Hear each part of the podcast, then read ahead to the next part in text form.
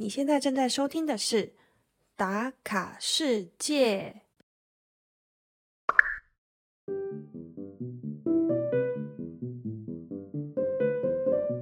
这一集呢是小月旅行 ing 的游记。这次小月来到了素有“欧洲火药库之巴尔干半岛之阿尔巴尼亚”旅行啦。在这个历史动荡不安、战争频传的巴尔干半岛上。阿尔巴尼亚更是命运多舛，一连串的入侵历史，一路上都在为自己的主权而奋斗。好不容易获得主权，却又在共产主义的统治下一度伤痕累累，凄凄惨惨戚戚呀！阿尔巴尼亚还成为全欧洲最穷的国家，但后来是靠怎么样的方式得以重生？更在二零一一年被《寂寞星球》评选为全球第一名适合旅游的国家。小月把参加 Walking Tour 所学习到的所有知识和常识，都在这一集跟大家无私分享啦！来吧，一起来和小月打卡阿尔巴尼亚，打开你的全世界！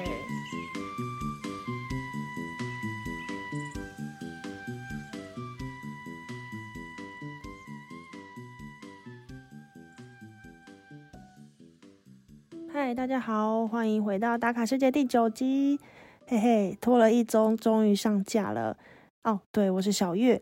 嗯，为什么会拖一周呢？等一下再跟大家细细道来我这段旅行的故事。那这第九集，我觉得一定会非常精彩，因为它就是正在 ING 发生当中。虽然说它晚了一周才上架了，但是呢，因为为了想要整理整个旅行的。心得，还有我学习到的一些历史，还有对于阿尔巴尼亚的一些所有的印象啊，还有我怎么计划旅行等等，哦，太多内容导致我就不知道从何开始说起。那除了这个之外呢，包含我在旅行有很多不确定的因子嘛，最主要是交通的部分，在这里的交通是。没有火车的，只能够搭巴士做城市与城市间之间的连接。那他们的交通啊，就是巴士的部分，你在网络上是找不到资讯的。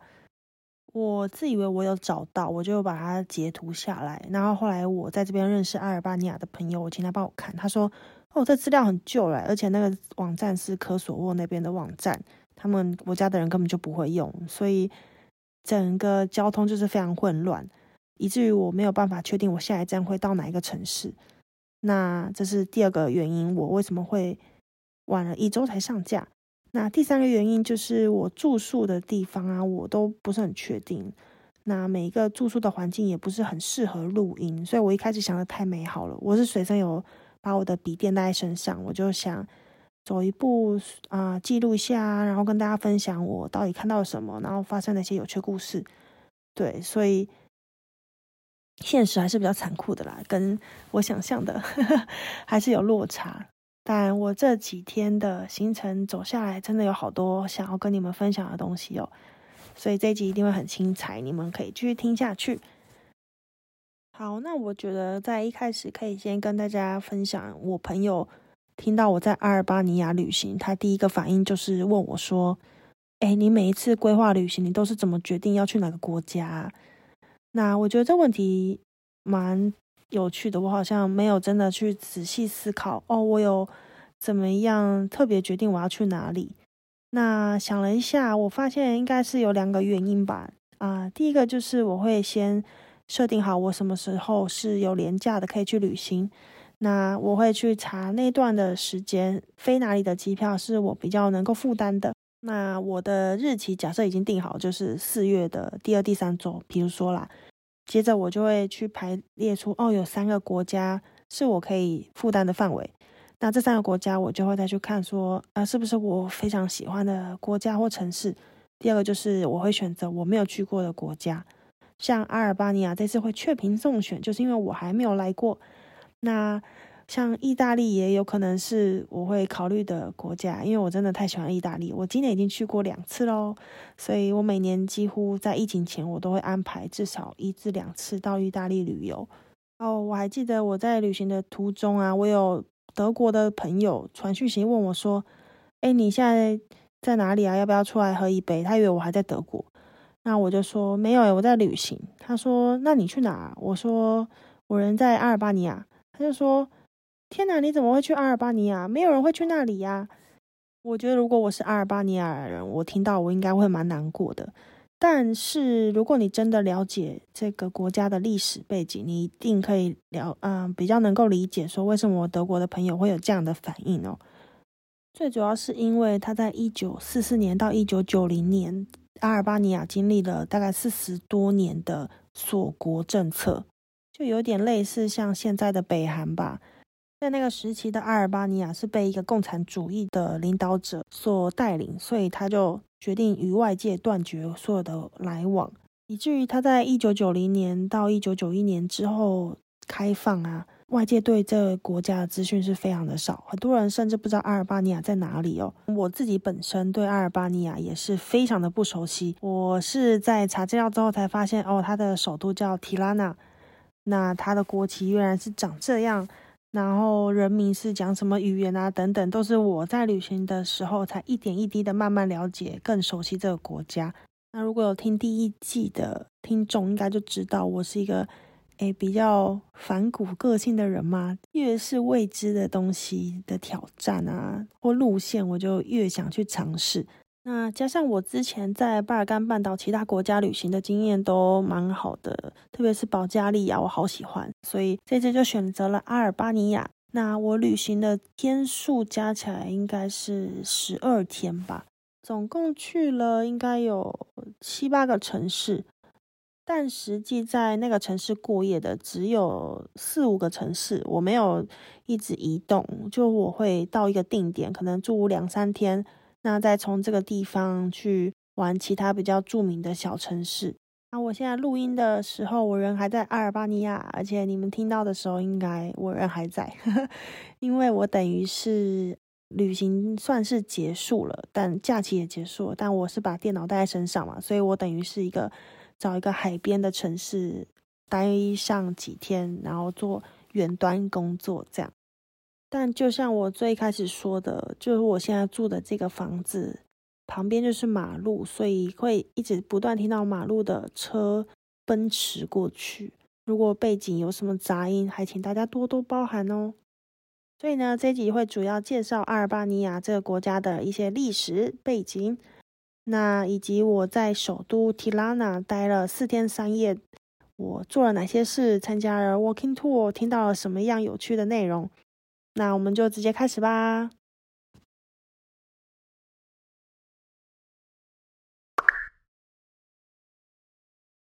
阿尔巴尼亚三分钟知识小学堂。在聊阿尔巴尼亚之前，可能要先稍微了解巴尔干的复杂关系。在这个巴尔干半岛上啊，其实住了十几个民族哦。我们比较熟悉的大概就是土耳其人啊、希腊人啊、南斯拉夫人，以及我们今天聊到的阿尔巴尼亚的民族。你可以把它想象成一个世纪帝国的概念，就这么多的民族，每个人都想要称霸整个半岛。以至于每一个民族都会有自己的独立解放运动啊，或是争夺领土、利益、权利，导致有很多的冲突哦。除了岛上自己本来就这么多民族之外，在这个岛也蛮衰的，有很多外来的民族统治过，像是有受过罗马帝国啊、拜占庭帝国、奥斯曼帝国等外来势力的统治。在这些不同的帝国统治下，那这个宗教信仰也会被受到影响。因此，在巴尔干半岛旅行的时候，你就会发现有很多不同的宗教建筑物，像是东正教教堂啊、基督教啊和伊斯兰教等等哦。所以总的来说，当宗教矛盾、民族矛盾混在一起，然后他们产生的文化差异以及外来势力的干涉，这个地区你可以想象它的战争有多少，它的冲突就从来不曾停过。也因为如此，巴尔干半岛才会被称之为欧洲的火药库。那我们今天要介绍的阿尔巴尼亚，它位于巴尔干半岛的西南边，它与意大利只隔着一片亚得里亚海，所以在靠西边的所有的城市，你会发现有很多居民都会讲阿尔巴尼亚语跟意大利语哦。在这里，你也可以很容易的找到意大利的餐厅。在这个国土面积还不到三万平方公里的小国家，人口也只有三百万左右。但它的历史却是非常的久远，然后非常悲壮，就会想要去了解它之前都到底发生什么事情，因为一年比一年的还要悲惨。很想要找到某一个时期是阿尔巴尼亚，可能人民是觉得哦很自豪、很骄傲的部分。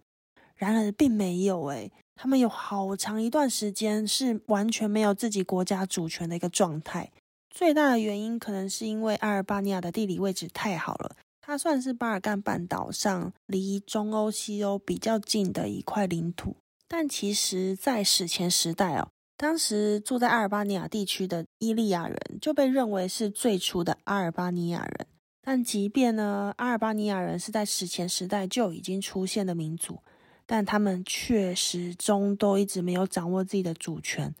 最早，他是在公元前一百六十七年，首先是被罗马人攻陷，接着再来又被希腊人占领，展开一连串的入侵历史。那在随后的几个世纪当中呢？阿尔巴尼亚被入侵已经成为他们的家常便饭了。当然，现在旅行的时候还是可以看到有一些古迹啊，都是在不同民族留下来的建设。后来到了九世纪的前后，阿尔巴尼亚相继被拜占庭帝国、保加利亚王国、塞尔维亚王国和威尼斯共和国统治过。虽然他在十二世纪到十三世纪曾经有建立过公国，也算是短暂的独立了。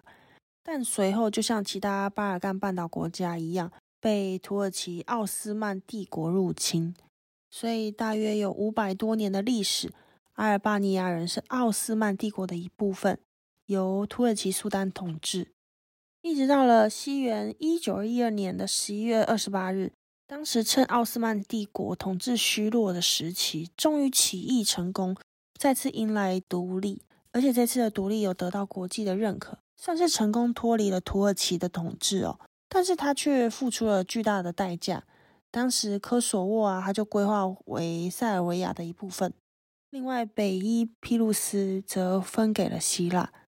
接着呢，一战爆发后，阿尔巴尼亚再次又被奥匈、意大利、法国等军队占领，真的是一波未平一波又起。那中间又发生什么事，我就不细说了。但他们在二战和一战之间呢，又有一个短暂的独立。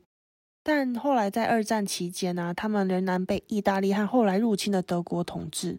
你看这个中间来来回回，我从西元九世纪到现在要讲西元一九四六年的一月十一号。他们终于宣告阿尔巴尼亚人民共和国独立。虽然阿尔巴尼亚真正获得了自己掌控主权的能力，但是真正握有主权的人却是一位非常严厉的共产主义独裁者恩威尔·霍查。那我们接下来就是提到他，就是讲霍查。霍查是我觉得认识阿尔巴尼亚绝对不可以不认识历史上的人物其中一位。那另外一位就是他们的民族英雄。我晚点再介绍。我们现在先来讲霍查。我觉得只要了解了这两位人物，其实对阿尔巴尼亚你在旅行看到的所有雕像啊，看到的一些标志，大概就可以掌握个十之八九了。共产主义的领导者是不是心里都要非常的极端啊？霍查也是不例外哦。我觉得他是一个有点被害妄想症的人。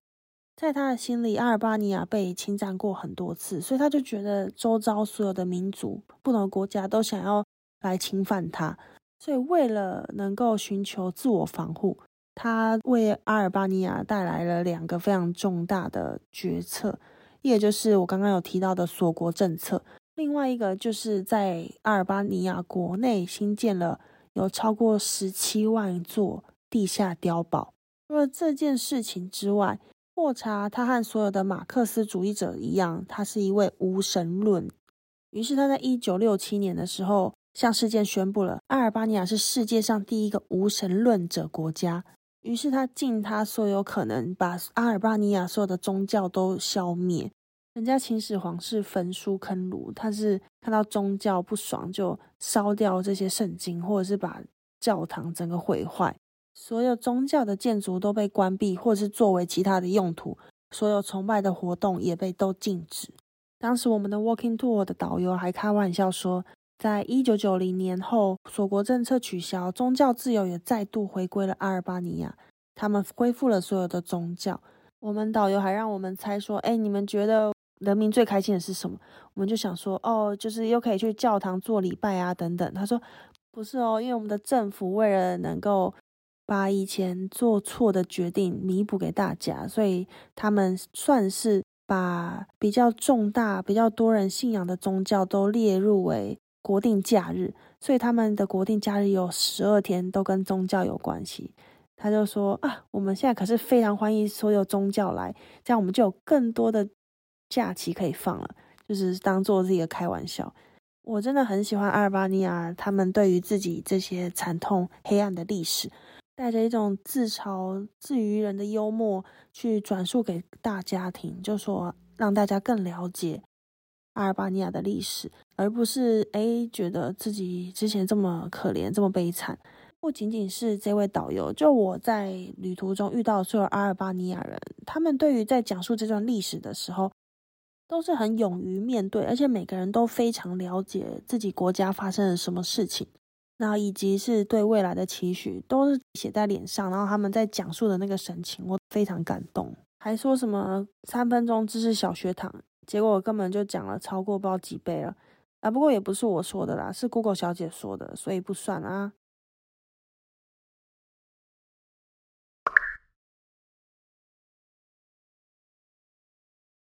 嗯，那接下来就会跟大家聊的是我到阿尔巴尼亚旅行的第一站，也就是他们的首都提拉纳，中文有人翻为蒂拉纳。我在提拉纳总共住了三个晚上，那总共其实算是三个整天，因为我第一天到的时候啊，已经是蛮晚的时间了。那我到市区大概已经晚上八点了吧，除了去觅食解决晚餐。之外呢，我就是拿了欧元去换现金，因为当地不是用欧元的货币，他们是用列克，英文是 lake，l e k，那比率大概是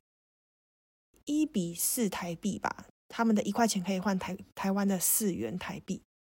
那这边的消费除了住宿以外，我觉得普遍来讲都是。蛮低的，那也有可能是因为我来旅行的季节不算是他们的夏季，夏季非常忙碌，所以那个住宿费可能都还会再更高一些。所以十一住行在阿尔巴尼亚旅行来说，我觉得除了住以外，稍微偏高，但是跟西欧比的话，其实就跟西欧差不多啦。那其他的部分都是蛮适合背包客来旅行。那我在这里三天的行程，我怎么安排呢？我第一天刚刚有讲嘛，就到的时候已经很晚，所以我只是去吃饭，然后就回去休息了。那第二天呢，我就直接参加了这个城市的 walking tour。其实我以前旅行的时候，每到一个城市有听到有这种 free walking tour，我是从来不会去参加的，因为我是抱持的那种心态，是我去了这么多地方玩，我听了这么多不一样的故事，每个城市、每个国家都有自己的历史。我应该就是听过，马上就会忘记吧。那后来因为有了打卡世界，我如果有发现这个城市有 walking tour，我就会参加。那一方面也是因为我在做节目内容的时候会更丰富，然后我自己在整理的过程，其实我是完全是可以吸收。那没有办法百分之百吸收，但至少对每个城市的印象真的比以往来更深刻。那我自己在旅行的时候，也会看到许多呃历史古迹，然后就会回想起，哎，这导游有说过以前有发生什么样的事情，被谁统治过，所以他就有，比如说拜占庭文化的建筑出现在这里，或者是在阿尔巴尼亚，你就会看到这么多碉堡，你就会知道为什么会看到这些景点。那我就会更有动力去参加这样子的 walking tour。对，所以我现在要跟你们分享我第一天参加 walking tour 的心得。那那一天我们参加的这个 walking tour，整团大概有二十个人左右，其中还有一对来自中国的小家庭，带着自己的小朋友来参加。他们家好像在英国工作吧，所以小朋友对于导游讲英文也不陌生，甚至在最后他小朋友还提问哦，我觉得非常勇敢。那其他的就大部分都是来自于欧洲国家的游客。不过整团达到二十个人，我还蛮讶异的，因为我之前参加的 free walking tour 好像都还没有这么多人过，而且阿尔巴尼亚确实不是欧洲人旅游的首选，所以我当时看到这么多人，哎，也是觉得蛮有趣的。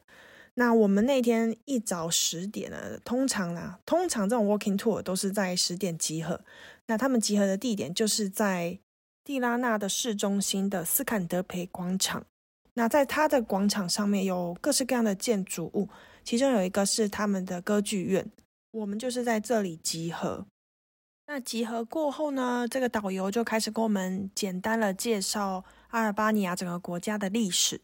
那也是像我刚刚前面所谓的三分钟小学堂，最主要就是这位霍查先生在我们整个导览的过程一直有出现他的名字。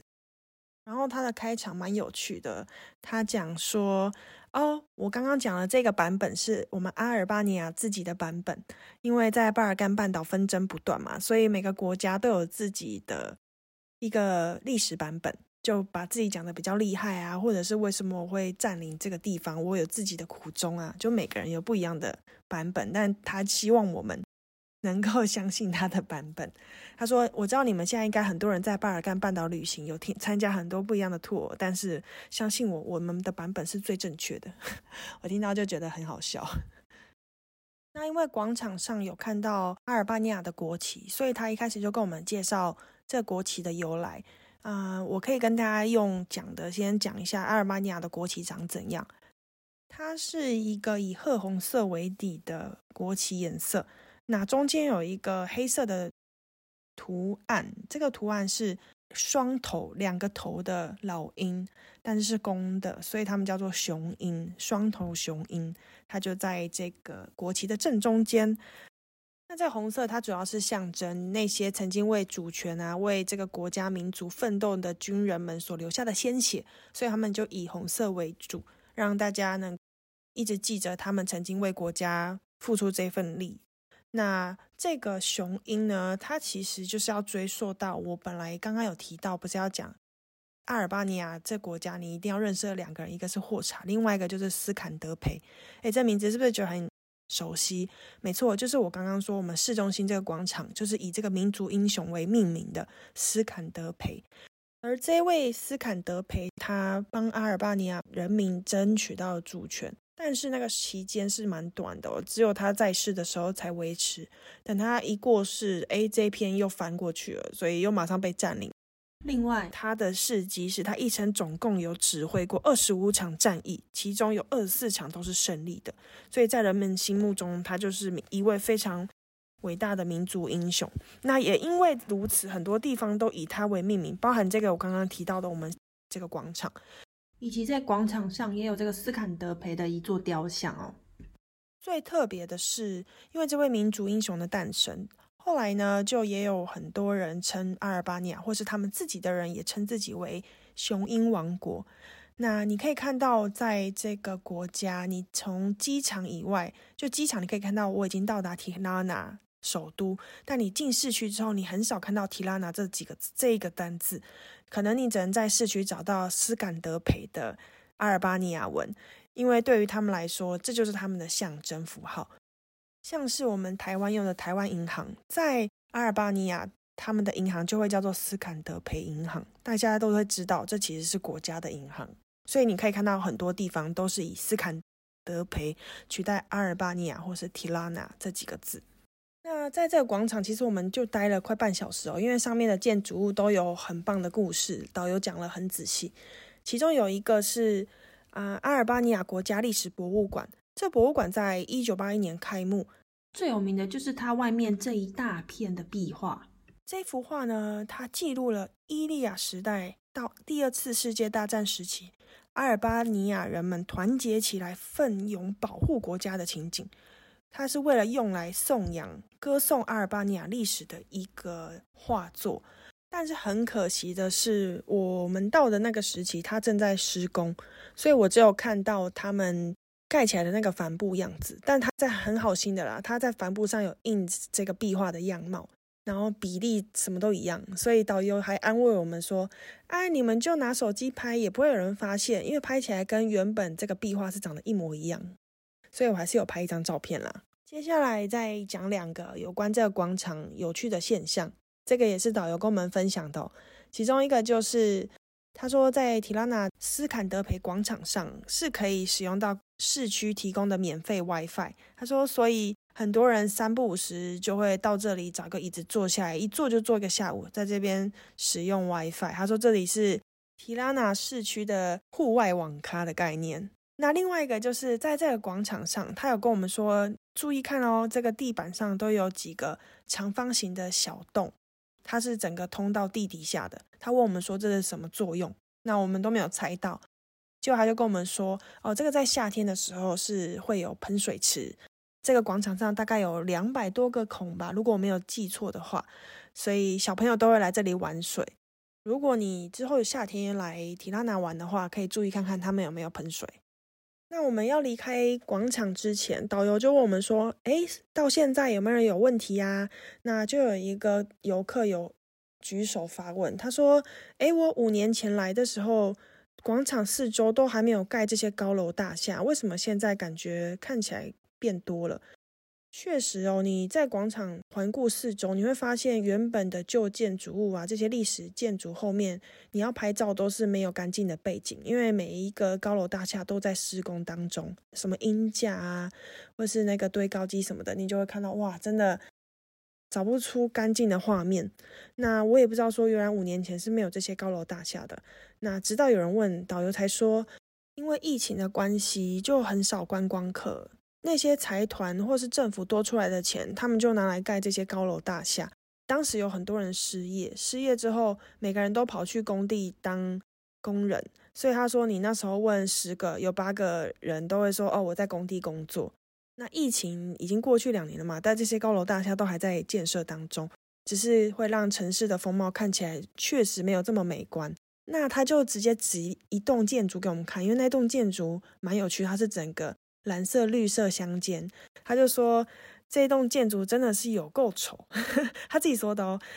然后他说，当时的市政府想要实施一个绿计划，所以他在这个城市，特别是这个广场上种了很多树之外，他还盖了这个绿建筑，觉得这看起来就像一棵树，所以它也是绿计划的一个部分。他说，确实跟这个城市格格不入。在这整个 walking tour，我们刚刚有提到导游讲过很多次霍查相关的事迹嘛？那我可以直接把它都统整在一块跟你们分享。首先是啊，有一个艾坦贝清真寺，它也是在这个斯坎德培教堂的其中一个角落，它是在蒂拉纳最古老的建筑之一。但是因为这位霍查他不是无神论嘛，所以他当时禁止宗教嘛。那好家在这座清真寺，它又完整的被保留了下来。这座清真寺里面是可以免费参观的，但他当时在霍查时期是完全禁止人们进去膜拜的。那一直到一九九一年一月十八日，提拉纳的一万多名伊斯兰教教徒在没有政府机构的批准下，他们自动的来到这里祷告。以至于打破了清真寺被封闭的状态，这也是阿尔巴尼亚宗教自由的一个里程碑事件。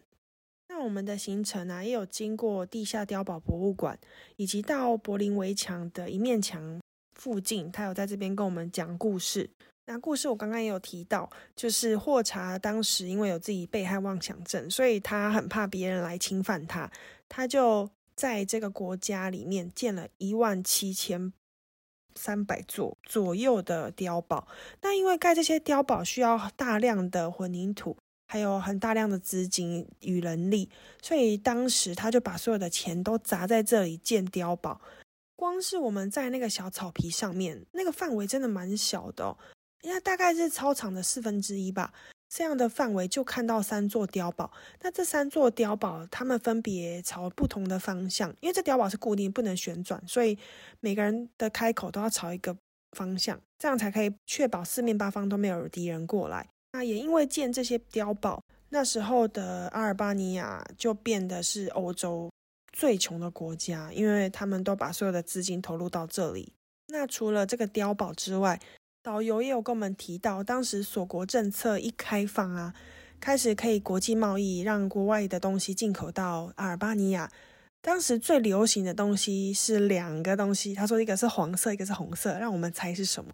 没有人猜到，黄色呢居然是香蕉，诶，就是这么普通的水果，阿尔巴尼亚自己是没有这样子的农作物，所以当时一进口这样的水果，他们连要剥皮都不知道。然后家里如果有香蕉，都是非常值得炫耀的事情，所以你会看到很多人家里都会堆满着香蕉的箱子。这样，他们都会把这个箱子收藏起来，甚至放到家里门口。你可以想象，当时候香蕉竟然是炫富的一个食物吗？还是工具？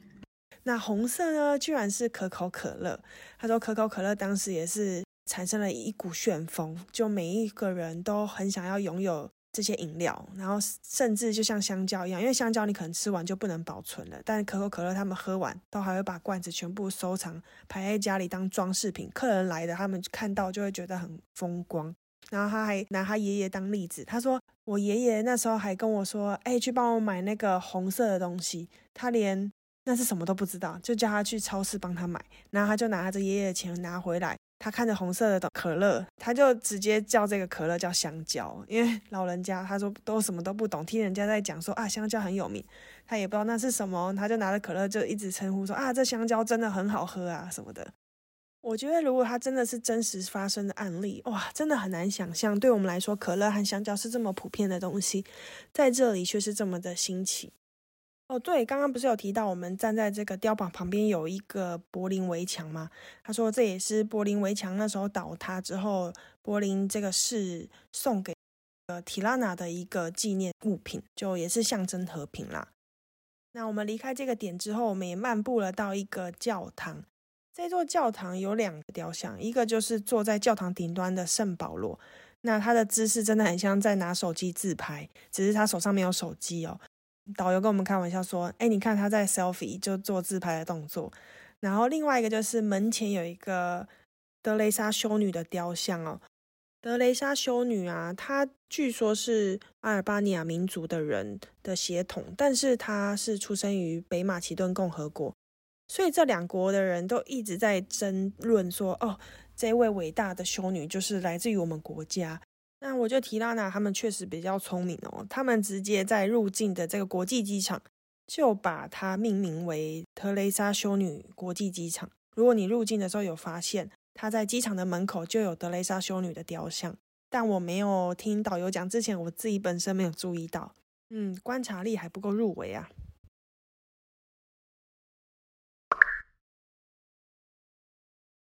那我们在。走到每个景点的途中，都会经过一些艺术装置，或者是很有色彩斑斓的建筑物，以及像是公园的座椅啊、地板的设计啊，都有一些设计巧思存在。那导游就有跟我们说，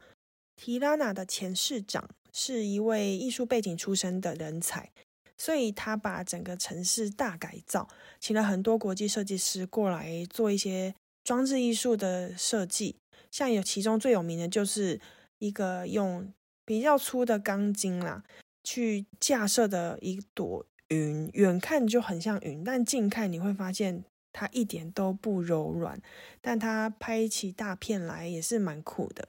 那另外一个就是在公园有地板设计的五线谱，那椅子就做成像音符的形状。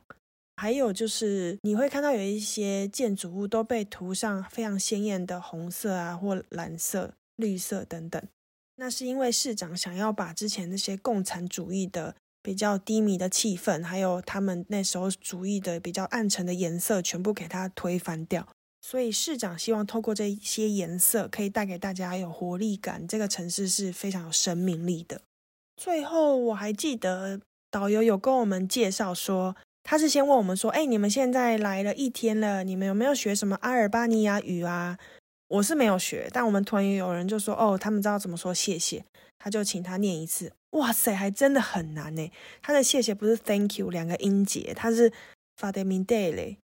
啊，我不确定我念对不对，但是他有非常多音节，很像在骂人，就是 f a d e m i 嗯 f a d e m i day” 嘞 f a d e m i day” 嘞反正我每次念都不一样啦。